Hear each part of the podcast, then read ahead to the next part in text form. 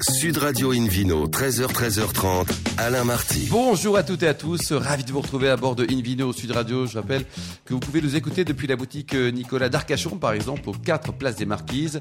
Sur 100.4, retrouvez toutes les actualités sur les comptes Facebook, Instagram, Invino Sud Radio. Aujourd'hui, un menu qui prêche, comme d'habitude, la consommation modérée et responsable avec tout à l'heure Patrick Loger, et non pas Patrick Roger, hein, qui est le patron de la rédaction, et le grand Monitou là de Sud Radio, fondateur du Mondial du Et puis le Vino Quiz pour gagner deux places pour la Cité du Vin à Bordeaux avec notamment son musée, son parcours immersif, les dégustations, les boutiques des restaurants, bref, 100% bonheur. Pour nous accompagner aujourd'hui, comme hier, Laure Gasparotto, journaliste spécialisée dans le vin. Bonjour Laure. Bonjour Alain. C'est bien passé hier soir, vous avez fait une petite fête sympa, vous êtes en pleine forme en ah ce bah, dimanche toujours, Samedi soir, oui. Avec modération mais sympa. Et David Cobold aussi, le cofondateur de l'Académie des vins et spiritueux. Ça va David de Pierre? Ça va très bien. Bonjour tout le monde. Invino Sud Radio a le grand plaisir d'accueillir Florence Jouni, propriétaire du château La Clide. Bonjour Florence. Bonjour tout le monde. Alors racontez-nous votre histoire de vin. Vous êtes deux ingénieurs de formation et vous allez acheter un vignoble en 2016. Oui, on est gonflé peut-être un peu.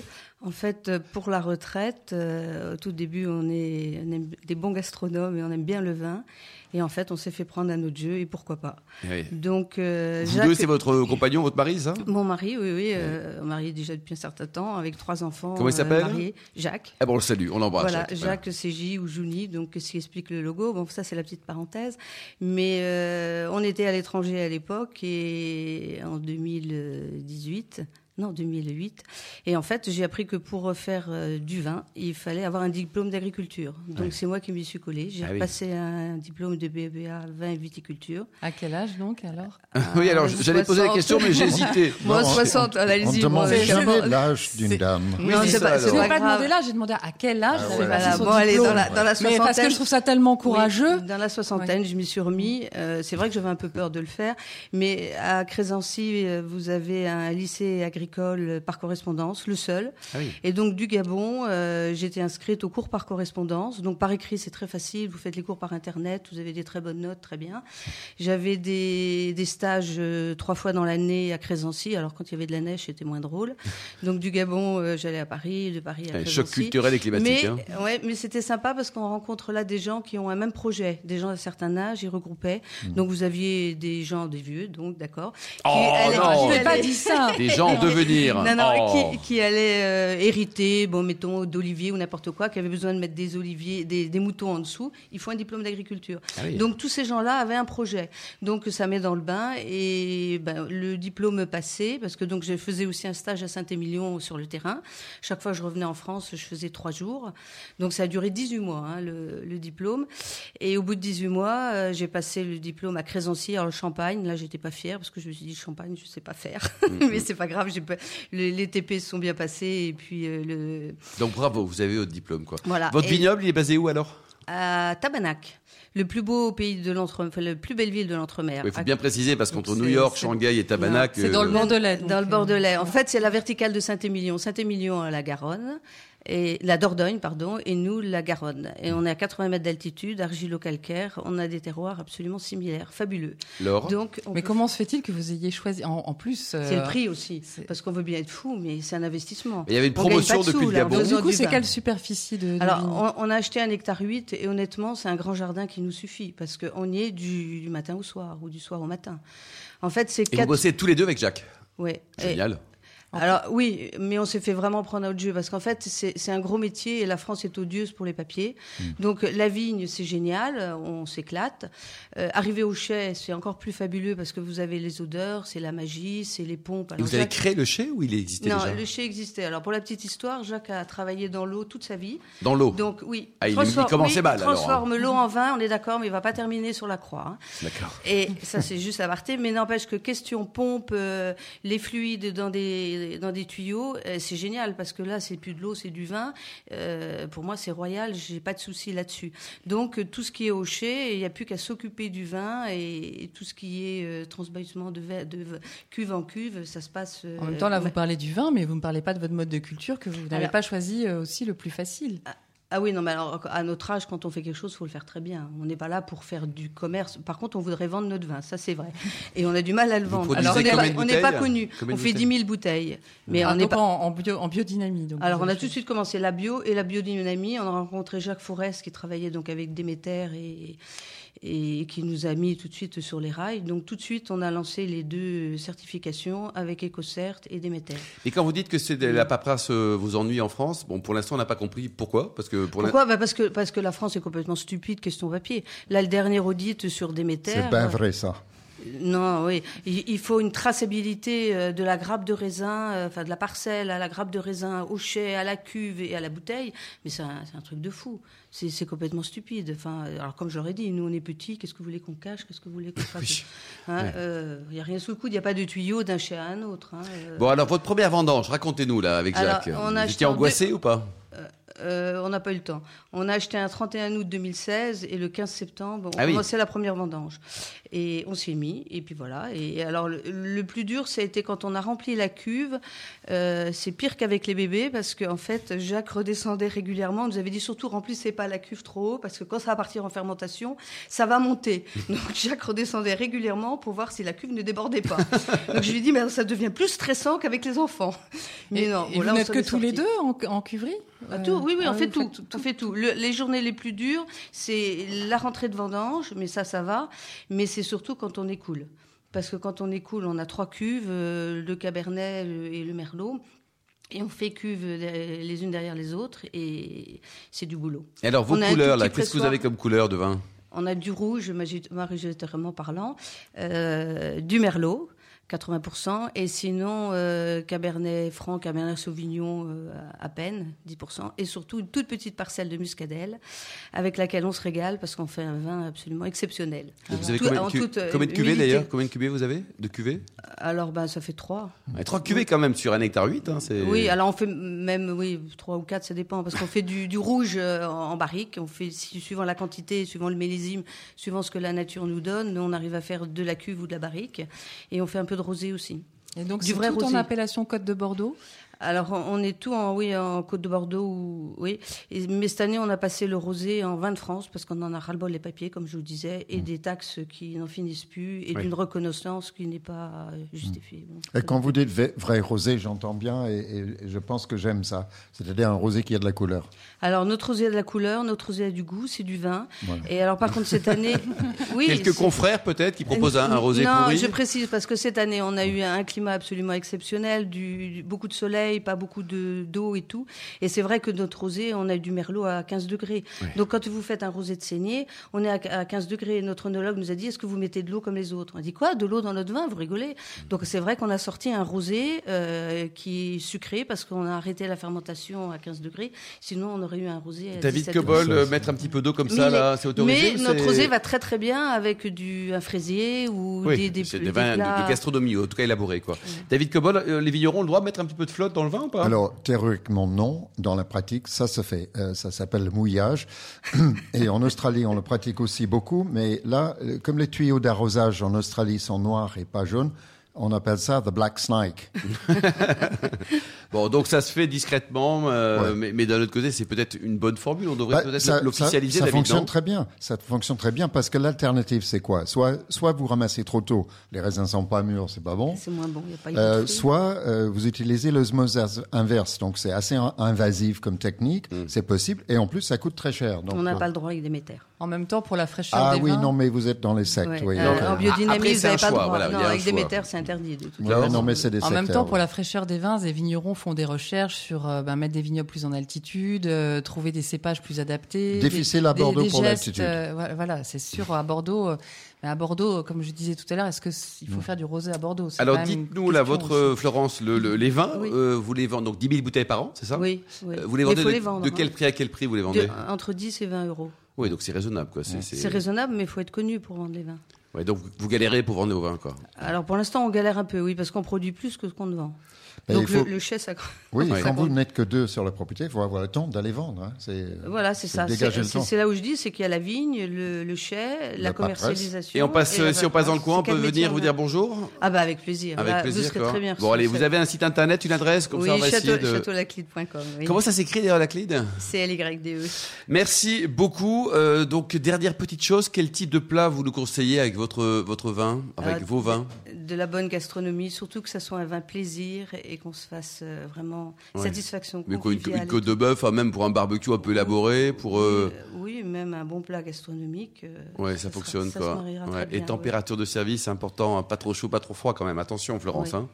On est bien d'accord. Dites-nous dans combien vous conseillez Non, ben, euh, ça dépend. Le, le rouge est certainement pas la même température que le blanc. Certes. Euh, Oui, 16 degrés, pas plus. 16 degrés. Merci beaucoup Florence, Merci euh. Laure et David. Dans un instant, on se retrouve avec le Vino Quiz pour gagner les très jolis cadeaux en jouant sur invinoradio.tv. Sud Radio Invino, 13h, 13h30, Alain Marty. Retour chez le caviste Nicolas. Je rappelle que vous pouvez nous écouter depuis la boutique d'Arcachon, par exemple, aux 4 places des Marquises sur 100.4. On vous remercie d'être toujours très nombreux à nous suivre chaque week-end et retrouvez-nous sur le compte Insta et sur les réseaux sociaux. David Cobold, c'est à vous pour le Vino Quiz. Voilà. Donc le principe est toujours le même. Chaque semaine, une question sur le vin. Et si vous répondez bien, vous avez la possibilité de gagner de très beaux cadeaux. Cette semaine, deux places pour la Cité du Vin à Bordeaux, avec tout ce que ça comporte. Très bien situé sur, le, sur Garonne, sur la rive gauche, avec beaucoup de choses à visiter, un musée, un parcours immersif, éducatif, historique sur le vin, des dégustations, bar à vin, librairie, euh, cave, voilà. Donc vous, vous pouvez apprendre énormément de choses. Moi, j'apprends des choses chaque fois que je visite ce lieu, qui est magnifique. Alors, quelle est la question cette semaine, David Alors, euh, quel est le cépage rouge cultivé majoritairement par David Reynaud au sein de son domaine euh, Les Bruyères, qui se situe où? Je ne vais pas le dire. On va corser le. Bon, d'accord, il faut écouter l'émission d'hier. hein. Mm, Voilà. Réponse A, le pinot noir. Réponse B, le chardonnay. Réponse C, la syrah. Et pour répondre, rendez-vous toute la semaine sur le site Invino Radio tout attaché, .tv à la rubrique Vino Quiz. Gagnant Merci. tiré- Tiré au sort. Merci beaucoup, David Cobold de Invino Sud Radio. A le plaisir d'accueillir euh, Patrick Loger, fondateur du Mondial du Rhum. Bonjour, Patrick. Bonjour. Alors, avant de parler de ce mondial, euh, un mot sur votre parcours. Vous êtes qui? Alors, je suis avant tout un passionné euh, de, Rome, mais pas par la boisson, tout simplement par l'évolution de ce spiritueux dans le monde. Et cela fait deux ans et demi, euh, sur un plan purement sociétal, on s'est réuni avec une équipe de jeunes pour comprendre pourquoi, depuis 4 à 5 ans, le Rhum dans le monde offre une croissance à plus de deux chiffres. Aujourd'hui, c'est le, le spiritueux qui concerne plus de 70 pays et qui concerne toutes les générations. Hum, C'est vrai ça. Mais vous avez Alors, un métier sinon, à part je- ça. Qu'est-ce que vous faites dans la vie? J'ai une question, parce que vous avez dit avec un groupe de jeunes, parce que les vieux sont incapables de comprendre cela? Pas du tout. Mais c'était l'approche, effectivement, dossier. Générationnel. Euh, Même pas générationnel seulement, c'est le dossier et avoir du temps pour, euh, euh, pour avoir ce recul, pour comprendre sur un plan purement, je dirais, audit, ce marché. Et, euh, Vous avez quel et âge, vous, Patrick Alors, moi, j'ai 63 ans. Vous êtes jeune. Voilà, 63 Et ans. alors, vous faites quoi à part euh, réfléchir sur le Rhum là? Vous avez un métier? Si, je suis euh, consultant justement en stratégie d'entreprise, en développement, euh, en accompagnement d'entreprises internationales. D'accord. Donc ça, ce n'est pas lié du tout. C'est une activité, c'est une, c'est une passion Une qui passion. nous est apparue il y a plus de deux ans. Alors Et je pourrais comment, vous- Laure, c'est comment une le femme rhum, passionnante. qui est le deuxième euh, spiritueux le plus consommé au monde, est devenu euh, et est arrivé à cette place-là? Parce qu'à l'origine, le rhum était déjà partout. Il était en Asie et c'est la boisson du voyage, c'est la boisson de la génération. Et justement, on s'est dit, mais comment ça se fait qu'on retrouve à la fois en termes de production du rhum en Asie, du rhum en Europe aujourd'hui, au Canada, dans les Caraïbes, aux États-Unis et ainsi en Amérique latine, avec cette croissance extraordinaire? Et en, en se posant la question ainsi, on s'est rendu compte qu'il y avait des ponts extraordinaires entre les différentes cultures. Et nous, on ne parle pas de Rome, on parle d'écosystème Rome, on parle de culture Rome, et on veut amener tout un chacun, à travers ce mondial, à comprendre cette, euh, croissance extraordinaire, mais à partir des cultures gastronomiques, cultures littéraires, cultures musicales, parce que le jazz est très lié au Rhum, culture universitaire, et on pourrait encore en parler comme cela. David Euh, moi, dans, dans, dans le pays d'où d'où je viens, il y a 50 ans, la Grande-Bretagne, enfin la Petite-Bretagne maintenant, ou le Royaume des Unis, euh, le, le rhum est très associé au- au- à l'univers marin. C'était la boisson des marins. Alors, est-ce que vous, vous soutenez ça ou c'est du passé, tout, ça tout à fait. Euh, alors j'ai appris parce que depuis qu'on travaille et, et que on s'approche des différents pays, à la fois producteurs et consommateurs, qu'il y avait différentes approches. Donc effectivement, c'est la boisson qui permettait de penser. C'est un médicament. Et j'ai même appris que aux États-Unis, le rhum servait à nettoyer les instruments de jazz et d'offrir une note, des notes euh, particulières, notamment le saxophone. Et c'est c'est vraiment une vraie passion. Et le fait de parler rhum, non pas par la boisson, mais par euh, l'appropriation qui est faite par les différents pays, on fait un voyage culturel, euh, scientifique extraordinaire. Là, on parle de culture, mais après, bien entendu, on va parler d'économie et comprendre pourquoi effectivement autant d'acteurs, Il y a combien de pays qui produisent du rhum dans le monde? Plus de 70 pays. Ah, 70 Alors, pays. quand Et, même. et c'est extraordinaire puisque aujourd'hui, on constate que des pays qui n'avaient aucune relation historique avec le rhum se mettent à produire du rhum. Lesquels, et les par derniers, exemple? les derniers, Israël, l'Écosse, Hmm. euh, bon, le Japon n'en parle pas, ça fait quelque temps, l'Irlande, et puis revenons en France. Hmm.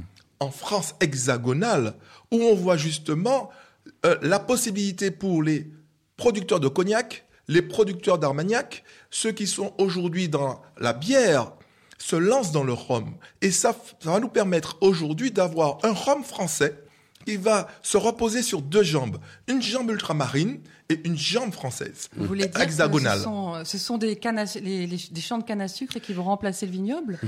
Alors, je, je ne suis pas devin, mais effectivement, nous avons deux expériences, ex- euh, très belles expériences. Une en Corse, où les Corses euh, se, se sont mis à produire de la canne à sucre, récolter de la canne à sucre et produire un rhum. Euh, il suffit d'aller sur Internet et, et taper rhum corse, on va trouver le nom. Et dans le sud de la France, dans la Drôme, nous avons quelqu'un qui a sorti le premier rhum hexagonal et qui est... Est-ce qu'il est bon, moi Il est bon.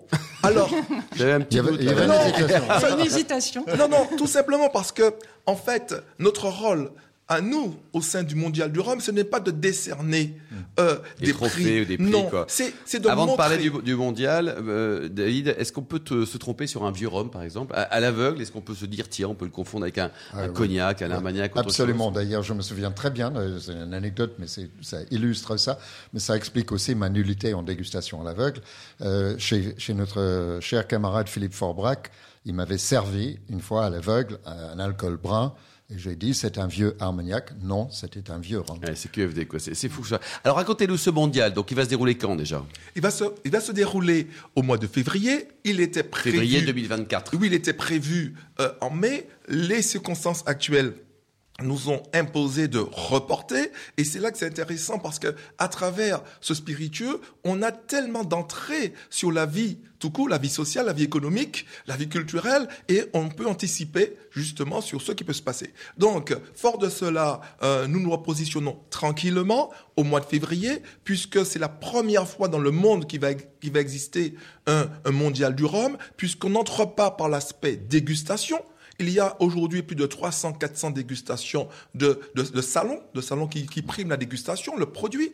Nous parlons d'écosystème. Donc nous voulons comprendre et expliquer aux uns aux autres pourquoi autant de pays soutiennent l'activité de ce rhum, donc politique publique. Ensuite, on veut pouvoir comprendre pourquoi le business est aussi florissant. Donc on a un aspect business et pour, pratiquement pour terminer, l'aspect innovation qui nous explique comment autant de pays peuvent y aller sans mettre autant d'argent. Et pour terminer, l'aspect éducation, parce que ça crée des emplois. Absolument. Et il y a un pont qui est fait de façon extraordinaire entre les l'œnologie et justement ce qui pourra s'appeler la romologie. La robologie. David Kebol, ça vous parle Euh, moi, j- j'ai une suggestion qui est un peu euh, provocatrice. Euh, Soyez naturel. Euh, Oui, non, mais c'est toujours chercher l'argent dans, dans ces affaires-là. Pour comprendre quelque chose, l'argent est un, est un moteur puissant. Est-ce que ce n'est parce que la matière première est pas chère? Alors, justement, les jeunes qui sont, quand je dis les jeunes, ce sont des gens qui, euh, des De jeunes moins de qui- 63 ans. Voilà, que moins de 63 ans, qui ont entre 20 et 30 ans. Et euh, les premières études, et euh, ils sont en train d'affiner, montrent qu'apparemment, quand on fait un litre de cognac, on peut faire 4 litres de rhum. Et c'est pour ça que Au niveau la- du budget, vous voulez dire, du coup oui, oui, le Oui, coût. Ah coût. Et c'est pour ça qu'on fait un travail extraordinaire avec les gens du cognac Mm. pour, euh, pour comprendre pourquoi aujourd'hui il y a autant d'auteurs, de producteurs, d'acteurs du cognac qui se lancent dans le rhum. Je ne donnerai pas de maison, mais ça se sait. Et c'est très intéressant. Les mélanges qu'ils font à partir des fûts qui ont anciennement contenu du cognac et qui aujourd'hui permettent de faire vieillir du rhum et ça donne des arômes extraordinaires. Et par rapport coup- au whisky, excuse-moi, pardon. Euh, par rapport au whisky, est-ce qu'il y a une différence de coût aussi, de coût de revient? Alors, il y a une différence, mais ce qui est très important, c'est euh, la rentabilité et puis cet aspect intergénérationnel et cet aspect euh, plusieurs euh, euh, sociétés et C'est bien pays. noté. Donc on y sera à votre salon. Donc il y aura des stands. Vous, a- vous espérez combien de, de pays présents? Alors aujourd'hui, nous avons 25 pays présents, Très bien. 25 pays. Et euh, ce qui est important, c'est que nous amenons des acheteurs internationaux. Ça sera fait. En tout cas, on y va essayer d'y contribuer. Merci beaucoup, Patrick Loger, Laure Gasparotto, Florence Jouni, David Cobold et les millions d'amateurs de vin qui nous écoutent avec beaucoup de passion. En tout cas, on le souhaite. Chaque week-end, un clin d'œil à Emma qui a préparé cette émission très bien, comme d'habitude. Fin de ce numéro d'Invino Sud Radio. Pour en savoir plus, rendez-vous sur le site sudradio.fr, invinoradio.tv, la page Facebook, le compte Instagram. Et on se retrouve samedi prochain. Ça sera à 13h précise pour une nouvelle émission toujours délocalisée chez le caviste Nicolas. D'ici là, excellent dimanche. Restez fidèles à Sud Radio. Encouragez tous les vignerons français et surtout respectez la plus grande des modérations.